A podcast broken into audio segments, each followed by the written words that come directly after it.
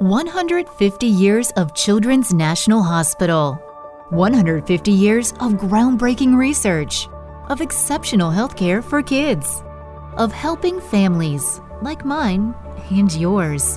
150 years stronger with your help. Please give today. Visit childrensnational.org slash 150 years. That's childrensnational.org slash 150 years. Quero convidar você a abrir o texto bíblico em Mateus capítulo 6. Nós estamos numa série, alguns irmãos estão visitando, né? Outros irmãos que, que iam vir não chegaram ainda, de visita que prometeu vir. E nós estamos então há 28 semanas ah, conversando sobre o Sermão do Monte, né? Então, ah, se você gostaria de entender um pouco mais, seria legal você voltar nas nossas redes e ouvir um pouquinho mais. Hoje nós queremos ler ainda o Pai Nosso, nós estamos na sexta pregação, né, no sexto compartilhar do Pai Nosso. No domingo que vem acaba, serão apenas sete, e nós queremos ler com você. Então, Mateus capítulo 6, versículo 9 até versículo 15. Diz assim: Portanto, vós orareis assim: Pai nosso que estás nos céus, santificado seja o teu nome, venha o teu reino, faça-se a tua vontade, assim na terra como no céu. O pão nosso de cada dia dá-nos hoje, e perdoa as nossas dívidas, assim como nós temos perdoado os nossos devedores. E não nos deixeis cair em tentação, mas livra-nos do mal, pois teu reino, o poder e a glória para sempre. Amém. Porque se perdoares aos homens as suas ofensas, também o vosso Pai Celeste vos perdoará. Se, porém, não perdoares os homens as suas ofensas, tampouco o vosso Pai Celeste vos perdoará as ofensas. Amém. Queria orar mais uma vez. Pai, obrigado por essa manhã, essas canções, e obrigado por participar da tua família. Obrigado porque somos o teu povo e semanalmente temos o privilégio de nos reunir como família, cantar louvores ao Senhor, partilhar da mesa, em especial também separar um tempo do nosso dia aqui para meditar na tua palavra. Nós rogamos a ti mais uma vez que o Senhor nos, nos, nos oriente aqui, oriente os nossos pensamentos, os nossos sentimentos, para que haja conexão com a nossa vida o compartilhar da tua palavra, que que o teu espírito ministre mesmo os nossos corações, a partir de quem somos, mas também é, forjando em nós aquele homem, aquela mulher que nós podemos ser, segundo a promessa do Senhor, em nome de Jesus. Amém. Amém.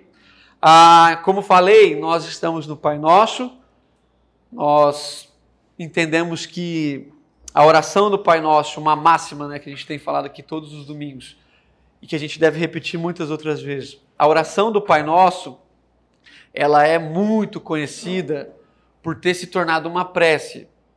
E isso é natural. Quantas vezes nós já não oramos o Pai Nosso e é fato que nós devemos orar? Ah, como nós lidamos com um texto que é muito conhecido, muito explorado, e você e eu praticamente sabemos de cor, quando a gente lê, já vem à nossa mente a palavra seguinte: há uma tendência natural da gente reduzir ao texto por um entendimento prévio. Então, como nós já sabemos algo sobre, nós não conseguimos avançar.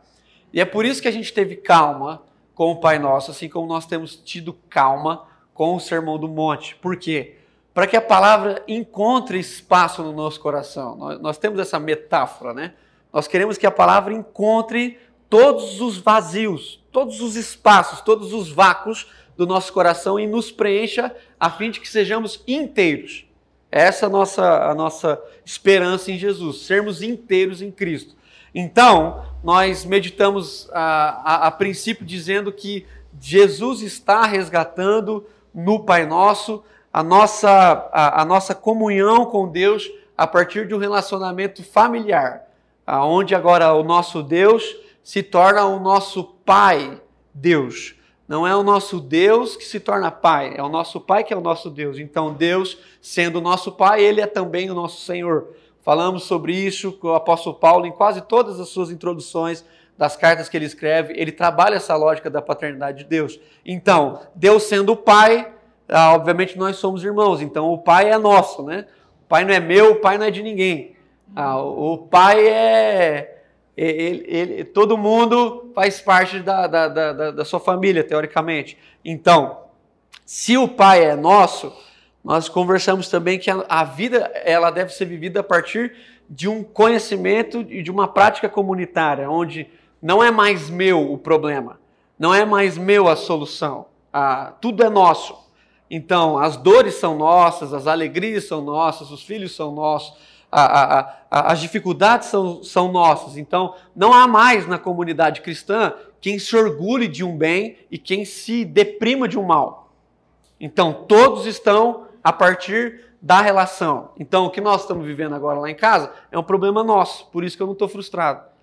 Nosso neném está internado lá. Então, ah, nós estamos aqui. Por que nós estamos aqui? Porque é um espírito de comunhão. E as mensagens dos irmãos, ah, o que, que precisar, o que, que precisar, isso aí tá tudo tranquilo. Ah, cansa, cansa, mas, mas, mas dá paz, então é tudo nosso. Nós não vencemos sozinhos, mas nós também não perdemos sozinhos. Pensamos a respeito dessa palavra que Jesus fala que é santificado seja o teu nome. Como é que a gente santifica o nome de Deus que é santo? Então, como é que se santifica o santo? É impossível. O santo é santo. Se ele for, se haver possibilidade de santificar o santo, é porque ele não é santo. Então, como é que a gente santifica o santo? Sendo santo como o santo é santo. Então, na medida em que eu sou santo, as pessoas percebem que Deus é santo. Na santificação, na forma como eu vivo, eu, eu, eu, eu administro ah, as coisas que há em mim, a fim de que os outros vejam em mim a santidade de Deus. Uma, uma coisa bem difícil, mas necessária. Vemos sobre o reino de Deus, duas vezes, né? Nós falamos sobre o reino, como que Jesus vive o seu reino, o seu ministério, e falamos na semana passada a respeito da vontade de Deus. Algo bem místico, né? Ah, que seja feita a sua vontade. Fica um negócio meio que quase nada, né? Então, tentar descobrir o que é essa vontade de Deus, como ela se revela nos nossos dias. Então, agora aqui, nós damos um, um de certa forma, um pulo no sermão no, no, no Pai Nosso, porque nós introduzimos um, um segundo movimento do Pai Nosso. Até aqui, nós falamos de Deus, né? Então, era um movimento onde Jesus nos ensinou falando teu. Então, teu é o reino, tua é a vontade, teu nome é santo. Agora, nós, o, o, Jesus já vai nos ensinar a pensar em coisas que são nossas. Então, nosso pão, nossas dívidas, nosso perdão, nossas tentações. Então, é um segundo movimento, um segundo bloco que a gente inicia hoje. E eu fico mais preso aqui ao versículo 12, se você quiser deixar aberto, pode, ao versículo 12, versículo 14 e versículo 15. Esse é o motivo pelo qual eu li o versículo 14 e 15 todas as vezes, porque quando eu falava amém, porque está escrito amém aqui no final do trecho, todo mundo meio que levantava a cabeça como se tivesse acabado. Mas não é, porque o 14 e o 15 está totalmente ligado ao versículo 12. Então tá bom. Bom, quando nós lemos ah, perdoa as nossas dívidas, assim como nós temos perdoado os nossos devedores. E depois, no fim, fica um pouco mais complexo, que é se nós perdoarmos os nossos devedores, Deus nos perdoa. Mas se nós não perdoarmos, Deus não nos perdoa. Aí fica um pouco mais complexo. Nós queremos tentar explicar isso aqui. Então, é óbvio que a, a interpretação desse texto não é como ela está escrita, né? Ah, é, se eu entender que Deus só me perdoa a partir do momento que eu perdoar, a ação, a ação primária está em mim. Então eu, a partir do meu perdão, motivei Deus a me perdoar, e não faz sentido. O texto aqui nos ajuda a, a, compreensão quase que óbvia que a partir do perdão que eu tenho de Deus, ah, eu consigo agora evidenciar o perdão a, com os outros. Então, porque eu fui perdoado, é que eu dou conta de perdoar. Então, o perdão se torna na vida do cristão uma das maiores evidências da bondade do amor de Deus. é uma das coisas que mais provam que Deus é bom é quando nós perdoamos os nossos irmãos, os nossos, como o Mateus colocou aqui, os nossos devedores. Então, como é que você tem que perdoar? Talvez seja uma pergunta que salte ao seu coração. Ou qual é o padrão de perdão? E a Bíblia vai nos dizer, obviamente, o, par, o padrão é Cristo. O padrão é Deus. Então, essa interpretação literal, que eu só vou ser perdoado se eu perdoar, cai por terra, porque na verdade é o contrário. Então, ele me perdoou em Cristo, ele me amou em Cristo, e agora os perdoados são chamados a perdoar. Então, se eu não perdoo as pessoas, não quer dizer que eu não fui perdoado. Quer dizer que, apesar de ter sido perdoado, eu não entendi a plenitude do perdão, o todo do perdão, o que significa o perdão. Eu posso ter sido perdoado e não perdoar. No entanto, o perdão de Cristo em mim ainda não é suficiente para realizar em mim a obra total de Cristo em mim. Então, eu fui perdoado e agora eu fui chamado a perdoar, independente das circunstâncias. Então, ah, e as pessoas vão dizer, mas o que é o pecado? Ou o pecado é uma ocorrência, um fato, ou o pecado é uma, é, é uma, é, é uma situação, é um estado, é um estado de espírito. Eu gosto muito do texto de Lucas, capítulo 5, onde Jesus chama lá a pesca maravilhosa, Pedro pescou a noite inteira, depois Jesus fala para ele jogar do outro lado, ele, ele, jogar mais fundo, perdão. Ele joga, ele pesca. E quando ele pesca, não sei se você lembra, ah, no versículo 8 de Lucas capítulo 5, Jesus, Pedro se aproxima de Jesus e Pedro diz assim para Jesus: Afasta-se de mim, porque sou pecador. Então, gosto muito dessa expressão, sou pecador. Então, o pecado é uma ocorrência? Não, o pecado é um estado. Ah, é muito importante a gente entender isso. Eu não me torno pecador quando eu peco. Eu peco porque eu já sou pecador. Está em mim, eu sou pecado. Eu nasci em pecado. Foi assim, como o salmista diz, que minha mãe me concebeu. Eu estou, é, me, é meu estado. E agora, como é o meu estado, eu preciso em Cristo descobrir correntes contrárias a essa a essa coisa que é em mim, que eu chamo de pecado, né? E onde é que o pecado aparece a primeira vez? Obviamente, no Éden, né? Gosto de analisar que quando a serpente conversa com a mulher, a serpente, a, obviamente que contraria a palavra de Deus, mas quando a mulher olha para o fruto, a Bíblia nos diz três coisas que a mulher percebe, três percepções do fruto.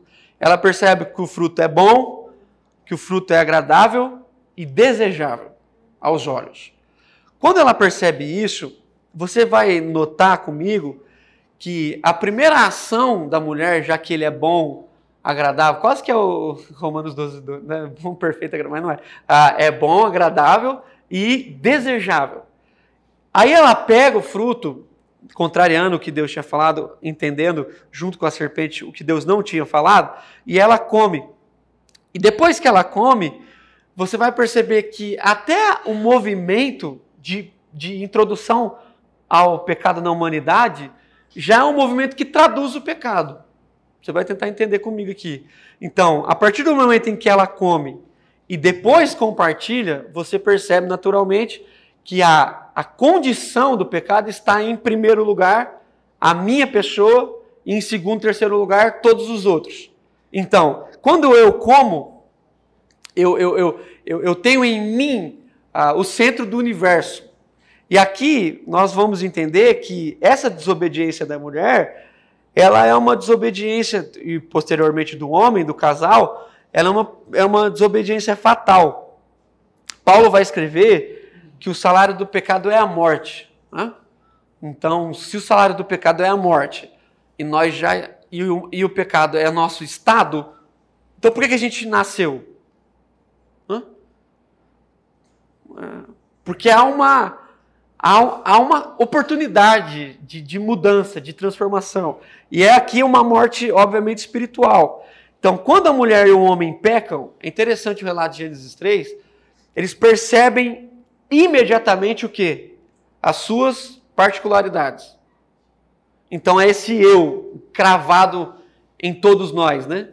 Então quando ela abre o olho e ele abre o olho, eles logo percebem que eles estavam nus. Por que, que eles não tinham percebido antes? Porque havia uma comunhão plena, uma conexão plena. Eles eram um. A palavra diz que eles eram um e não se envergonhavam. Agora, eles não são mais um. Eles são um com o outro, no mesmo lugar. E eles têm vergonha. E quando eles têm vergonha, a, não só a vergonha aparece no relato, mas aparece também, em imediato, a acusação. O que, que é acusação? É o preterimento de mim. Então, se eu estou acusando alguém, é porque eu estou defendendo outro alguém. E no caso, quando eu me defendo e não e te exponho a acusação, é porque eu estou evidenciando o pecado, que é o quê? Sempre eu em primeiro lugar. Então eu como primeiro, eu me percebo primeiro, eu te, eu te acuso, eu te exponho. Essa é, é essa é a natureza do pecado. Então aqui a gente vê que Deus, ah, de uma forma boa, né, leva esses dois esse casal para fora do Éden. Muita gente acha que Deus estava punindo o casal, mas não é, Deus está livrando o casal, porque se eles comem de novo da árvore do, da, da vida, eles ficariam eternamente mortos, não teriam mais condição e nem possibilidade de vida. Se eles continuam no Éden, eles ficam mortos para sempre. Então Deus tem que tirar eles daquele lugar para que haja possibilidade de vida. Deus não está punindo, Deus está trazendo possibilidade de vida ao tirar esses dois do Éden. E o que, que acontece quando a, a, a natureza do pecado é instaurada? Né? acusação, posteriormente um assassinato, logo no começo, né? Uh, um irmão já tem um certo ciúmes da oferta do outro e do outro, e aí ele mata o outro, e quando ele mata o outro já há muita acusação. Deus entra, conversa com Caim, faz uma promessa, ah, depois vem adultério. Você vai lendo de Gênesis 3 a Gênesis 6, você vê um, um apodrecimento da natureza humana. Ao ponto que em Gênesis 3, em, em 6, perdão, em três capítulos, você vê o pior do humano, ao ponto de Deus querer exterminar a raça. E aí ele acha Noé. Aí vem Noé. Mas depois você vê do 7 ao 11, outro, de, assim, depravação, como diz o Calvino, uma depravação total do ser humano. Você vê os homens construindo torres para que eles sejam reconhecidos. Há, há uma Babilônia, uma cidade ah, totalmente pervertida, ao ponto de que as pessoas queriam ter relações sexuais com anjos. Então, há, uma, há uma depravação muito grande, e você vai vendo, cada página que você abre da sua Bíblia, você vai vendo o que o pecado fez com o ser humano. O que o pecado fez com o ser humano. Então, o que é o pecado? O pecado é, é, é esse, essa coisa que colocaram em nós, chamada eu. Né? Qual que é o grande conflito? É que nós estamos nos aproximando de 8 bilhões de eus. Né? Então, se você tem 8 bilhões de eus que lutam um contra o outro, é óbvio que a gente vai assistir ah, nos nossos dias cada vez mais ah, derramamento de sangue. E o derramamento de sangue hoje já não é mais físico total, ele é um derramamento intelectual. Então, talvez não houve em outra ocasião da nossa espécie tantas guerras intelectuais, tanta gente que se ofende com base na sua razão. Então basta você escrever uma coisa que muitas pessoas vão ter o prazer de depreciar você. E é interessante como isso acontece, porque todos os que escrevem estão escrevendo a partir de si. De si. É muito difícil um olhar coletivo sobre, sobre as coisas. Então, nesse meio de, de confusão onde vive o ser humano, e na época de Jesus, o Império Romano, as pessoas diziam né, que os cristãos eram queimados, ah, ah, mas quando Roma, antes, antes de Jesus, quando Roma invadiu uma cidade, eles, eles estragavam tudo, eles tiravam as pessoas da casa, eles obrigavam as pessoas a serem da, do seu exército, da sua religião, era uma coisa terrível, né? as pessoas trabalhavam a troco de comida, e Jesus chega nesse movimento, então, onde se instaura essa maldade, nós vemos essa bondade de Deus em ação. E essa bondade de Deus tem nome. O nome dessa bondade é Jesus Cristo. Quando Jesus vem, João vai dizer que nós vimos a glória do unigênito, João capítulo 1, e o Filho de Deus, a glória de Deus, habitou entre nós na forma de Jesus. Interessante que esse Deus, ele se faz carne. Tenta entender isso aqui.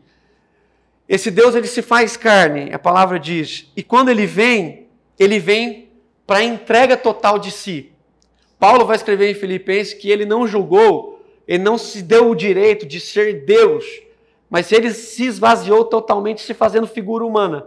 Então, esse esvaziar total de Jesus, o que a teologia vai chamar de a humilhação de Cristo, porque é uma humilhação para o Deus se tornar figura humana, ele vem e ele vem para se desprender. E quando ele vem, nesse caos dos, caos dos bilhões, ele vem para ser o quê?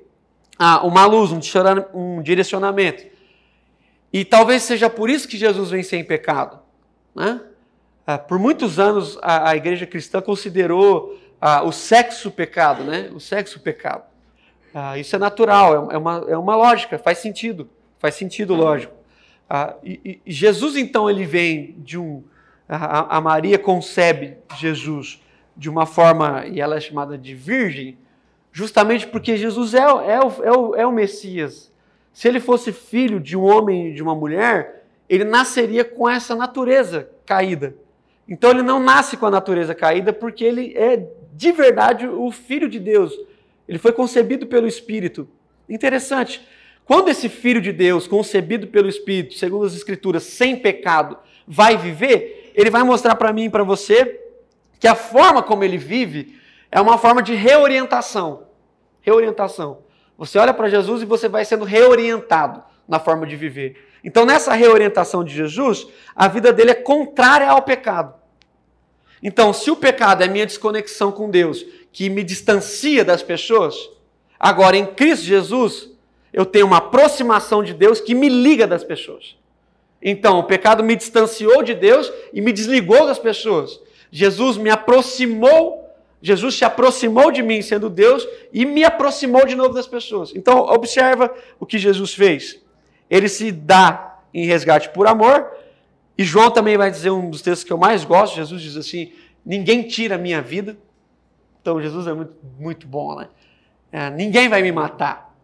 Ninguém tira a minha vida, porque minha vida eu dou eu dou. É, é, é, um, é um sacrifício voluntário, integral. Não houve nenhum tipo de, de coerção. Jesus sabia, desde sempre, essa razão ah, da sua vida. Quando Jesus vai para o Getsemane, você vê Jesus suando sangue. Não sei se vocês lembram. Lá em Lucas capítulo 22, quando Jesus sua sangue, muitas pessoas, tem os irmãos aqui, dois médicos, né? A, a medicina vai dizer para nós que é possível uma pessoa suar sangue. O seu suor se tornar como gotas de sangue. Isso é interessante, porque Lucas era um médico, então se ele escreveu isso, porque ele tinha esse conhecimento. Interessante que só Lucas escreve que Jesus suou sangue. E por que será que Jesus suou sangue? Muitas pessoas vão dizer que num estado último de aflição, uma pessoa pode suar sangue. Mas os teólogos vão dizer que no Getsemane Jesus sua sangue porque ele recebe em seu corpo físico ah, os pecados da humanidade. É, é, é, difícil de entender isso, mas é bom para a gente entender. Porque muita gente acha que Jesus recebe na cruz. Não, na cruz Jesus consome. Consume, perdão. Consuma, perdão. Na cruz ele, ele diz, está consumado. Mas antes disso ele sofre, ele padece. E quando ele ora, perdão, quando ele ora, ele ora e ele diz assim: Pai, o Senhor sabe de mim, o Senhor conhece o meu coração, o Senhor sabe o tanto que eu estou angustiado. E a palavra vai dizer que quanto mais ele ora, mais angustiado ele fica.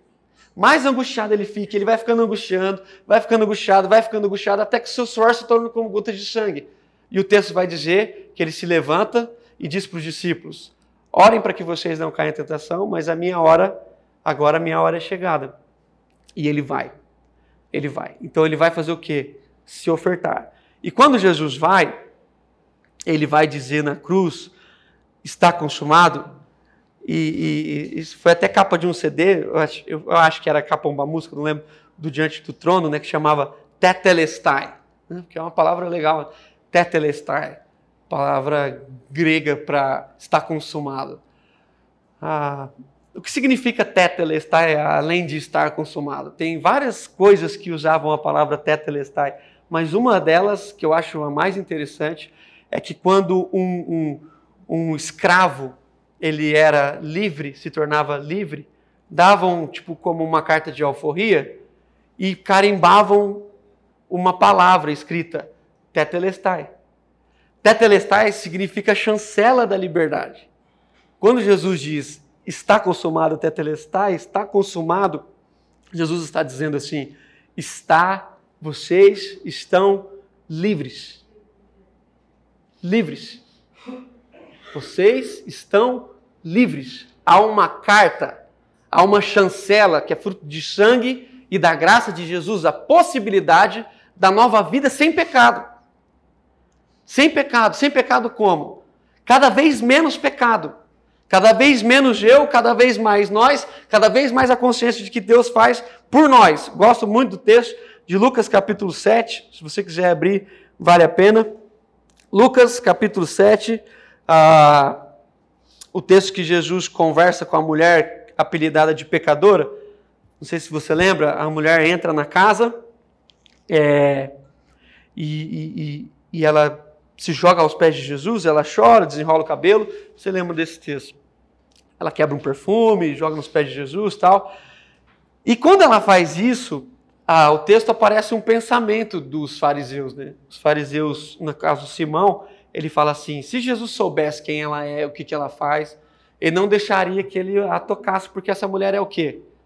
Uma pecadora. As pessoas ainda estão pensando que pecado é uma ocorrência, é algo que eu faço. E Jesus vai então, de certa forma, contar uma história. E olha a história que Jesus conta para esse homem. Ele fala assim: certo homem tinha dois, dois homens que lhe deviam. Um, ele emprestou 500 denários e o outro, ele emprestou 50 denários. Qual homem ele perdoou mais? O que tinha 50 ou o que tinha 500? A resposta óbvia, né? Resposta, o que tinha 500. Jesus olha para a mulher e fala assim: então, essa mulher, ela muito amou, por isso que ela está sendo ah, perdoada. E aí Jesus fala com eles da religião e fala assim: eu entrei na sua casa, você não me saudou com um beijo que era natural. Ah, você não me deu água para os meus pés. Essa mulher enxuga, é, lava meus pés com suas lágrimas. Você não me beijou, ela me beijou os pés. E aí Jesus vira para a mulher e Jesus diz assim: Perdoados estão os teus pecados. Jesus já tinha falado isso lá com aquele homem que tinha, que é conhecido como os quatro amigos, né? O paralítico que entra na casa. Ah, os, os amigos trazem o rapaz para casa ele é um paralítico. Jesus diz assim: seus pecados estão perdoados. Os fariseus pensam: quem que é esse que pensa que pode perdoar pecado? Não é só Deus que perdoa pecado? É, só Deus, é Ele mesmo. É justamente por isso que Ele está perdoando pecados. Então, entre todas as coisas que Jesus fazia, a que mais escandalizava era quando Jesus perdoava pecados. Quando Jesus falava sobre isso. Interessante que quando Jesus fala do pecado, olha a última expressão que aparece aí no versículo 51 do capítulo 7 de Lucas. Jesus diz assim: Vai em paz. Adoro esse texto. Vai em paz. Por que vai em paz? Se tem uma coisa que aquela mulher não tem, se ela é apelidada de pecadora, se as pessoas fogem dela, se ela não é bem-vinda ali, se, se ela vive todo aquele contexto, obviamente, cultural, de, de, de, de, muito de muita acusação. Quando Jesus fala assim para ela, vai em paz, Jesus está dando para nós uma, uma boa notícia de que é ah, o que todos nós podemos ter. Em outro momento, Jesus diz assim: A minha paz vos dou. Lembra? E não, no, na minha Bíblia mais antiga, né? E não vou lá dou como o mundo a dá. Acho mais bonito assim. E não vou lá dou como o mundo a dá. A minha paz vos dou. Eu sou a paz. Eu sou a paz. E eu, eu me dou por vocês. Interessante que essa, então, essa falta de perdão, obviamente, tira a nossa paz. Eu acho que você já deve ter pecado alguma vez é, contra alguém? Você deve fazer muitos anos. Ah, mas você sabe o quanto que pecar contra alguém ah, tira a nossa paz. Tira a nossa paz. É, é praticamente insustentável. Praticamente insustentável estar em pecado, vamos dizer assim, contra alguém e encontrar essa pessoa. É, é desgastante. É, rouba sua paz, rouba sua mente. Interessante que Jesus ele vai e ele vai para a cruz e na cruz, como nós dissemos, ele, ele resolve o problema humano. Qual o problema humano? Nós agora, por causa de Jesus, temos a possibilidade do quê? De paz. De paz. Sai na rua e grita paz! Para você ver se o povo não olha. Coloca um cartaz, temos paz. Vem. Todo mundo quer. Ah, nós, nós, somos o país, né, Bebel? Bebel é psicólogo. Ah, temos psicólogos, doutores, médicos e, e nós, pedreiros, né? Ah, nós sabemos no, no, Brasil, né, que nós somos o, o, país, o país de maior número, campeão do mundo em ansiedade. O que, que é ansiedade? Todo mundo pergunta, ah, você está fazendo psicologia? Não, é de vez em quando eu me arrisco. A maioria eu erro. Mas a, a, o que é ansiedade? É, é, essa falta de paz. É esse medo do que ainda não aconteceu. Né? É o medo do não existente. É o não sei, por isso sofro. Por isso que quando Jesus vai falar de ansiedade, ele fala do quê? Do que pode ser. E aí ele vai falar do que já é para livrar a gente da ansiedade. É interessante. Quando Jesus vai para a cruz, eu gosto dessa frase, a, a, a, morte de Jesus mata o nosso pecado. Muito legal isso. A, a morte de Jesus mata o nosso pecado, mas a ressurreição de Jesus traz a nossa vida de volta. Então, por que, que Jesus vive? Presta atenção, por que, que Jesus vive? Para que em Cristo nós possamos ver como que se vive. Por que, que Jesus morre? Já pensou nisso? Por que, que Jesus morre? Para matar a nossa morte. Jesus não precisava morrer. Mas ao morrer, Jesus sepulta toda a morte. Quem está no sepulcro não é apenas Jesus de Nazaré. Presta atenção. Quem está no sepulcro é a morte da humanidade. Mas quando Jesus sai no primeiro raiar do sol do domingo da manhã, quando Jesus sai, sai com ele a humanidade. Sai com ele a possibilidade de vida e de paz. Presta atenção. Quando Jesus encontra os discípulos, qual é a primeira palavra que Jesus fala para eles? Paz. Paz. Possibilidade de vida, de paz. Chega de agonia. E as nossas agonias são causadas por nós mesmos. Então Jesus está nos mostrando possibilidade de vida que nos livram de agonia e nos aproximam das pessoas, onde mesmo errando com os irmãos, eu tenho a possibilidade de dizer, me perdoe, e ele diz está perdoado, e há uma, é uma aproximação. Não sei se você já percebeu isso, mas quando você realmente perdoa alguém de todo o seu coração, você chega mais perto dela do quanto você estava antes. Então há uma aproximação, porque foi assim que Jesus fez, interessante. Interessante. Então, quando nós falamos assim, a paz de Jesus, o perdão de Jesus, nós dizemos amém, glória a Deus. Mas é quando Jesus diz assim, mas se você não perdoar, o perdão não faz sentido para você. Aí fica mais, mais complicado, porque há alguns versículos que a gente foi inserindo na Bíblia que é muito legal. Tem uns que quase todos os cristãos dizem, né? Os pais, que é aquele, tá lá em Provérbios, né? Mexe comigo, mas não mexe com o meu filho. Ah, quantas vezes eu já não escutei da boca de irmãos palavras semelhantes a essa? Se pecar contra mim, tá tranquilo, perdoo. Mas se mexer com meus filhos, vai encontrar o leão aqui. Encontrar o leão. Isso é verdade, faz sentido. Ontem, não bastasse tudo que a gente está vivendo essa semana, a gente foi entrar no hospital e o, e o porteiro, seu nome deu, recepcionista lá, fechou a porta na cabeça da Sara. E ainda culpou ela. Aí eu falei, tá ainda bem que eu estava lendo aqui. Falei, você, fala, você fala assim, mano. Ficou roxa a cabeça dela e o, e o menino não pediu nem desculpa. Você está com seu filho internado, a menina. E o cara fecha e ainda culpa a menina de três anos. A menina de três anos teve culpa. Aí a Carol, é, graças a Deus, Carol me ligou tal. Fui lá, passou ódio, fui até lá maquinando o mal, como eu mataria sem ninguém ver. Ah. Mas depois passou, né? É, depois passou. Só que ele não me encontra, que ele vai ver. É brincadeira. Ah, ah, porque eu vou fazer o quê? Vou fazer o quê? Vou chegar lá e vou falar assim, vou ameaçar, vai mudar? Vou fazer o quê? Vou ficar com raiva? Eu estou cheio de problema, vou ter mais um? Vou falar assim, vou acreditar que ele não viu. Ah, mas ele não pediu desculpa, então vamos orar por ele, porque o cara faz um negócio desse e nem pede desculpa. Está desorientado. Então, se a nossa vida não tiver um mínimo de, de raciocínio espiritual como o de Cristo, o perdão já não faz sentido. Presta atenção como o perdão é difícil.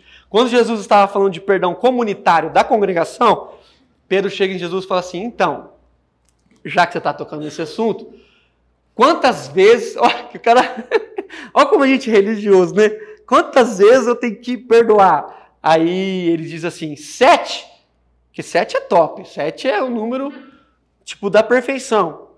Ah, o que nós não sabemos naturalmente é que num costume judeu, um costume judeu, um número, um número agradável, um número agradável, vou dizer assim, de perdão, que é passar dos limites, é três vezes.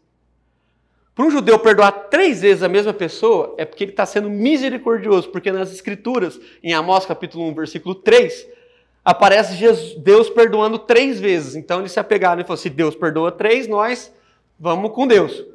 Pedro vai subir o número. Olha como Pedro já estava mais convertido. Ele diz assim: Eu sei que o nosso costume é perdoar três, mas você está falando coisas diferentes. Nós perdoamos quanto? Sete? Tipo assim, acertei mais uma. Porque Pedro é cheio dos acertos, cheio dos erros.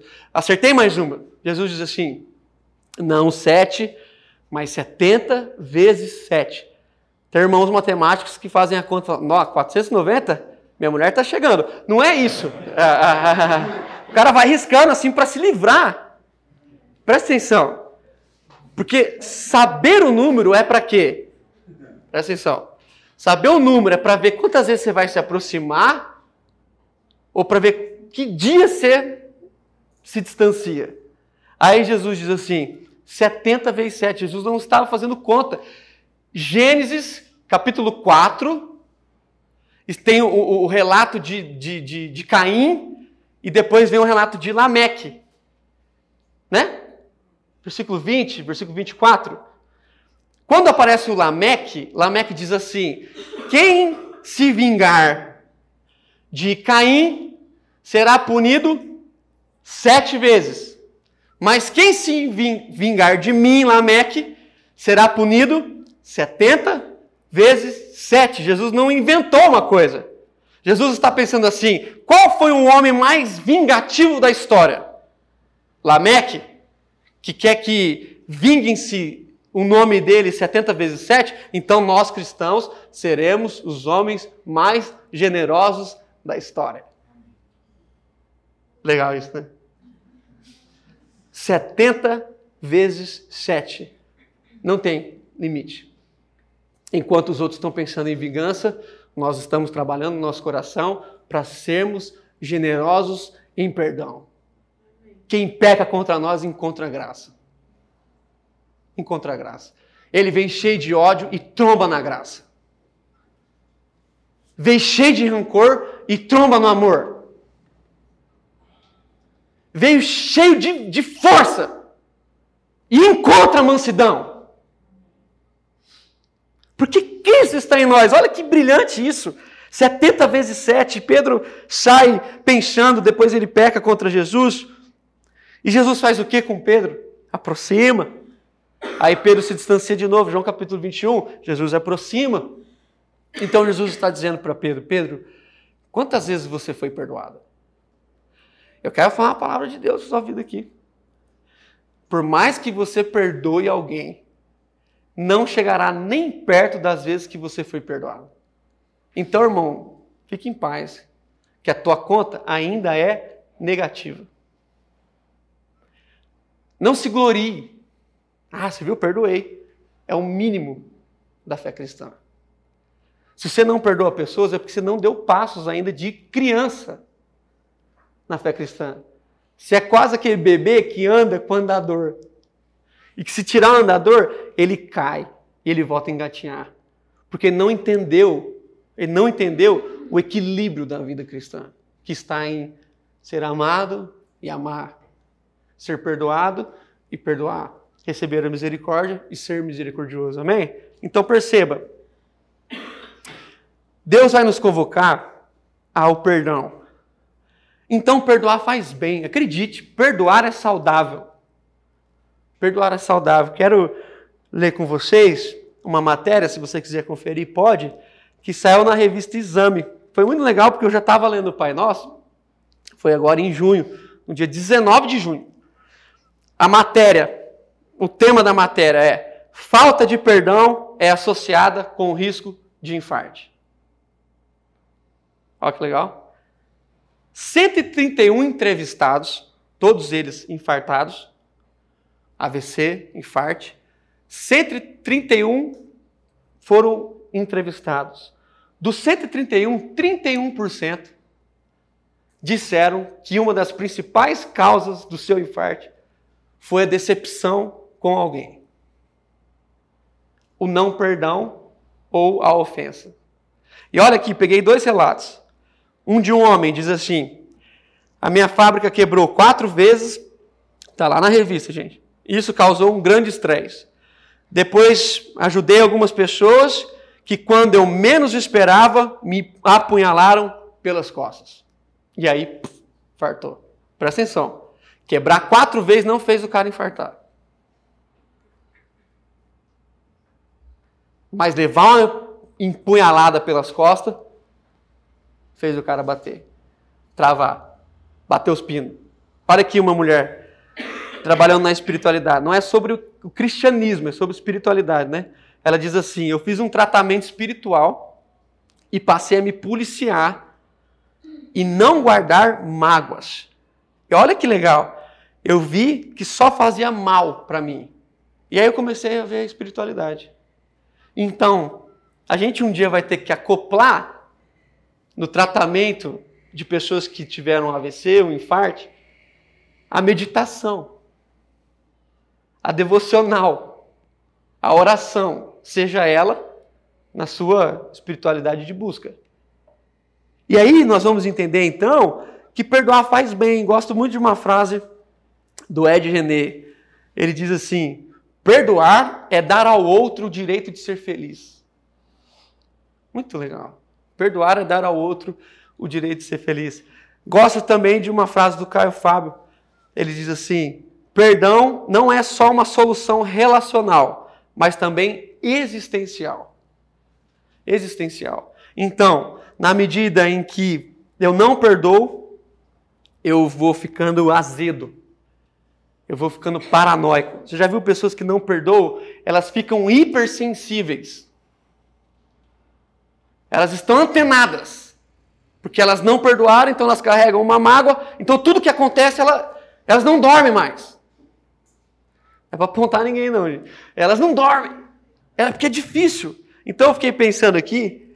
Uh, eu lembro uma vez que eu fui pregar numa igreja. E aí foi muito engraçado, a Carol estava comigo. Aí chegou uma amiga, a gente não via há muitos anos, ela me abraçou, aí eu falei, ah, que legal que você está aqui, nossa, ela, que coincidência. Ela até deu uma espiritualizada interessante, ela falou assim, faz muitos anos que eu não venho nessa igreja, mas hoje eu senti que eu tinha que vir. E aí, putz, você está aqui. Aí ela começa a chorar. Eu achei estranho, porque fazia muitos anos que eu não via. E aí ela falou assim, e agora eu entendi porque Deus me trouxe aqui. Eu falei, por quê? Ela falou assim, porque eu preciso te pedir perdão. E a menina começa a chorar e me abraça. E eu calculando, o que, que aconteceu? O que, que, será que, que, se passa, né? Aí eu olhei para ela e falei assim, de coração, eu não lembro o que aconteceu. Mas se você tá, quer que eu te perdoe, tá em paz. Fala igual Jesus. Lá em paz. É uma benção, velho. Falei, você tá melhor? Você me viu? Aconteceu alguma coisa? Assim, não precisa resgatar, não. Então, olha que coisa, velho. Não foi algo tão sério, porque eu nem lembro. Eu, às vezes, tenho alguma vaga assim, será que foi isso, será que foi aquilo? Mas se fosse sério, eu não ia ter esquecido. Aquela ditado, quem, é, quem apanha nunca esquece, né? Mas no caso ali, não considerei aquilo uma ofensa, mas para ela foi bom. Por outro lado, quando eu já tive no, do outro lado, que é o que foi ofendido, a gente é tão mal que quando eu preparava aqui os estudos, e parece que não, mas está tudo escrito aqui, né? Todas as ilustrações, tudo está aqui. E aí eu ia contar essa ilustração, né? Que foi um pastor que me prejudicou, foi o único. Aí eu fiquei pensando, já que vai para a internet, eu vou falar o nome, né? Eu fiquei. foi uma luta dentro de mim. Eu, fico, eu falo, nossa, eu falo de perdão, aquele negócio faz 10 anos. Ah, bro, eu sou um monstro. Ainda tá dentro de mim. Eu falo, aí eu fui convertendo. Eu falei assim, não vou falar o nome, mas eu vou. Eu vou falar o, o que aconteceu, porque quem sabe já lembra do cara. Ao ponto que eu fui tomar banho, eu falei assim, meu Deus do céu. Olha o nível Olha o nível de complexidade que é o perdão. Estou falando sério agora. Eu já perdoei, mas ainda encontrei em mim raízes de amargura. Fazia muitos anos que eu nem lembrava disso. O que, que aconteceu? ele me considerou um herege, é o único, mas foi o primeiro, talvez, e aí começou a pegar no meu pé e foi assim só. Pegou no meu pé, mentiu e umas coisas assim que acontece, acontece com, com, com todo mundo. Só que aquilo atrasou muito a minha vida em relação a, questões de igreja, né?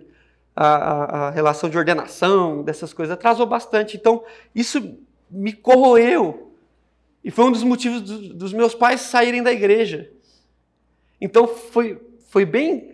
Eu, eu namorava com a Carol, ainda, é, quer dizer, estava começando a namorar, e eu comecei a chorar, cara. Acho que ela nunca tinha visto chorar assim. Aí eu fui pro banheiro, levei uma cadeira, cadeira dessas de plástico, Sentei debaixo do, do chuveiro e comecei a chorar, cara. Aquilo me correu por, por uns dois anos.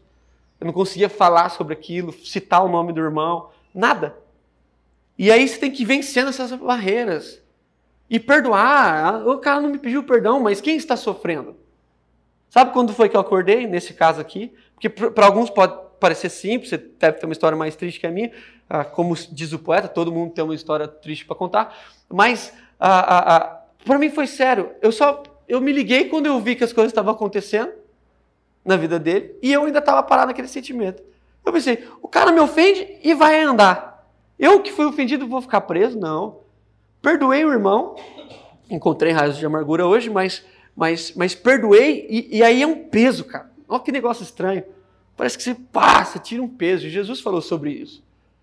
Venham, venham e coloquem sobre mim o seu peso. Então, meus irmãos, falando sério, ah, ah, e, e terminando, Jesus está convocando a igreja a perdoar, a perdoar. Por fim, como ilustração, eu assisti a série lá Os Olhos que Condenam, né? Se você não tem assistido a série, você corre, que todo domingo eu vou dar um spoiler aqui, porque eu assisto.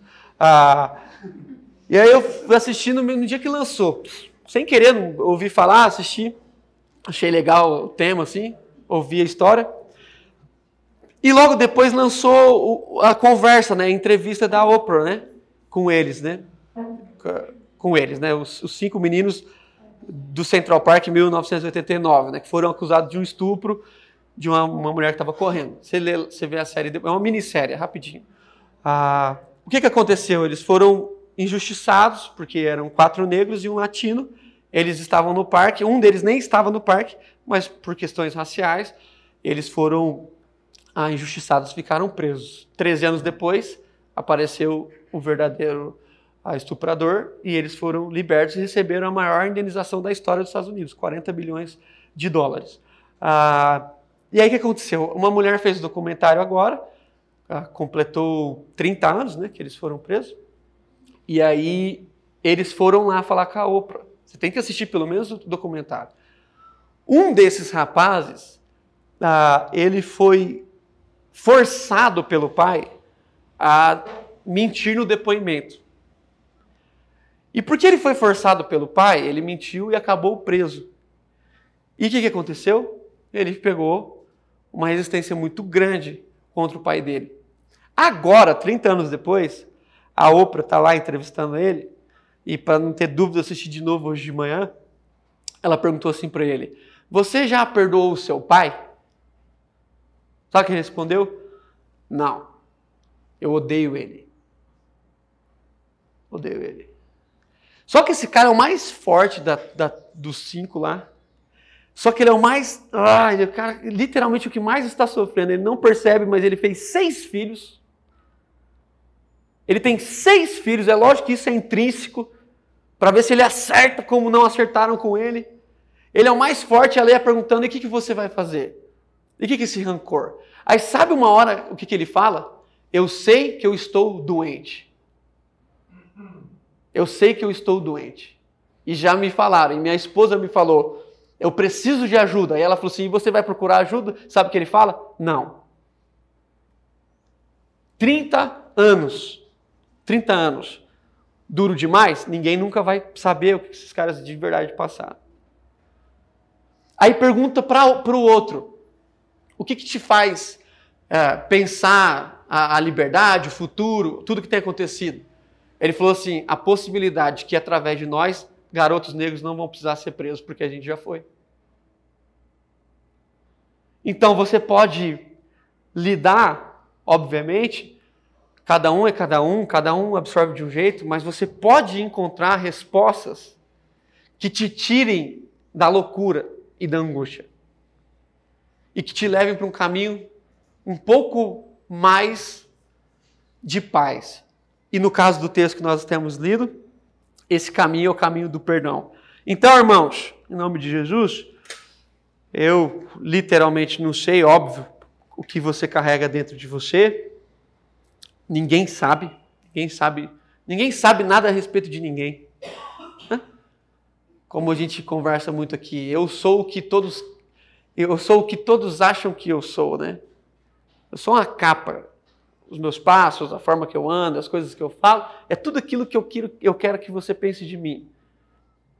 Isso é, isso é normal. Mas quem nós somos de verdade, só nós sabemos. Então eu e você podemos estar ah, num dos dois lados. Talvez a pergunta melhor seria: em qual lado você está se essa história fosse sua história? Você é o agressor ou você é o ofendido? E alguns vão dizer, talvez a maioria deles, nos dois. Tenho ofensas, mas também fui muitas vezes o ofensor. Então, meu irmão, em nome de Jesus, eu, eu queria mesmo orar por mim, orar por você, para que o perdão de Jesus faça sentido no nosso coração. Então, eu não sei das mágoas que você carrega, eu não sei o que aconteceu quando você era criança, eu sei de algumas histórias aqui, pouquíssimas histórias. E alguns irmãos sabem das minhas. Eu não sei dos seus principais traumas, eu não sei. Eu sei que todo trauma está relacionado a alguém e a um perdão. Por isso que até num dos nossos cursos, a, a, a, a, aula mais forte que a gente tem é o que? De feridas paternas. Que é onde a gente encontra mais respaldo de tristeza na nossa vida. Coisas que nós carregamos ao longo dos anos na nossa vida que estão relacionadas, às vezes, ao nosso próprio pai, à nossa própria mãe, às pessoas mais próximas da nossa vida. Então, eu e você estamos iguais, todos temos traumas. Presta atenção, todos temos traumas. Todos temos traumas, todos fomos feridos uma hora ou outra. Uma hora ou outra, alguma coisa aconteceu. E o texto de Jesus me anima, porque apesar de tudo que já aconteceu comigo e com você, em Cristo eu tenho paz. Eu olho para Jesus e falo, eu sei de tudo que vem para trás, mas eu olho para Jesus e eu vou para Jesus. É nele que eu me completo. Mas isso não nega os meus traumas. Isso não nega, isso não zera a minha memória. É por isso que eu, apesar do que Jesus fez por mim, preciso perdoar. Preciso perdoar pessoas que morreram. Elas já morreram, mas eu preciso perdoar. Porque eu estou desfalecendo. Entendeu? Ou eu sei que pessoas desfalecem por causa de mim. E aí eu preciso pegar num telefone, ser mulher e homem suficiente, não interessa quanto tempo faz, e ligar para essa pessoa e dizer: Irmão, aconteceu isso, isso e aquilo. Eu quero dizer, eu quero te pedir perdão em nome de Jesus. Mesmo que essa pessoa não lembre mais, como foi no meu caso. Mas isso é para te livrar, para te abençoar, para te, te, te deixar mais leve. Está entendendo? Então Jesus está dizendo: à medida em que vocês perdoam, cada vez mais vocês percebem o quanto eu perdoei. Presta atenção. Jesus está dizendo: vocês vão entender a plenitude do perdão se vocês perdoarem. Quando vocês perdoarem, vocês vão ver o que eu sinto. E como é bom perdoar. Em nome de Jesus. Queria orar, abaixe sua cabeça, feche seus olhos. Nós, nós, nós queremos dar a chance para você orar aqui nessa manhã. Nossa pretensão não é de, de, de saber mais sobre, mas é de ser transformados, de tratar algumas coisas do nosso coração e de caminhar. Então talvez você veio hoje de manhã, sem pretensão nenhuma, de ouvir alguma coisa de Deus na sua vida, mas essa palavra, porque é de Deus, trabalha coisas no seu coração e Jesus está te chamando ao perdão. A graça de Jesus te alcançou. Não importa o que você fez, se você trouxer para a cruz, se você trouxer para a cruz, Jesus, sem dúvida nenhuma, te dará alívio. Então ele é, ele, ele é tudo que nós temos. Traga para Jesus em nome de Jesus. Mas se você ofende alguém, vai atrás desse irmão. Pode ser sua esposa, pode ser seus filhos, pode ser qualquer pessoa que você se retrate, para que você e essa pessoa sinta paz. A minha paz vos dou. E eu não dou como o mundo dá.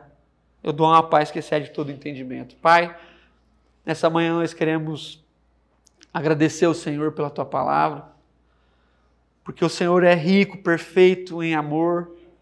O Senhor entregou, o Senhor se deu em favor de todos nós. E para nos dar essa paz, para nos encher, para nos fazer plenos, completos, inteiros. Então, em nome de Jesus, que, que o Senhor mesmo trate essas coisas do nosso coração.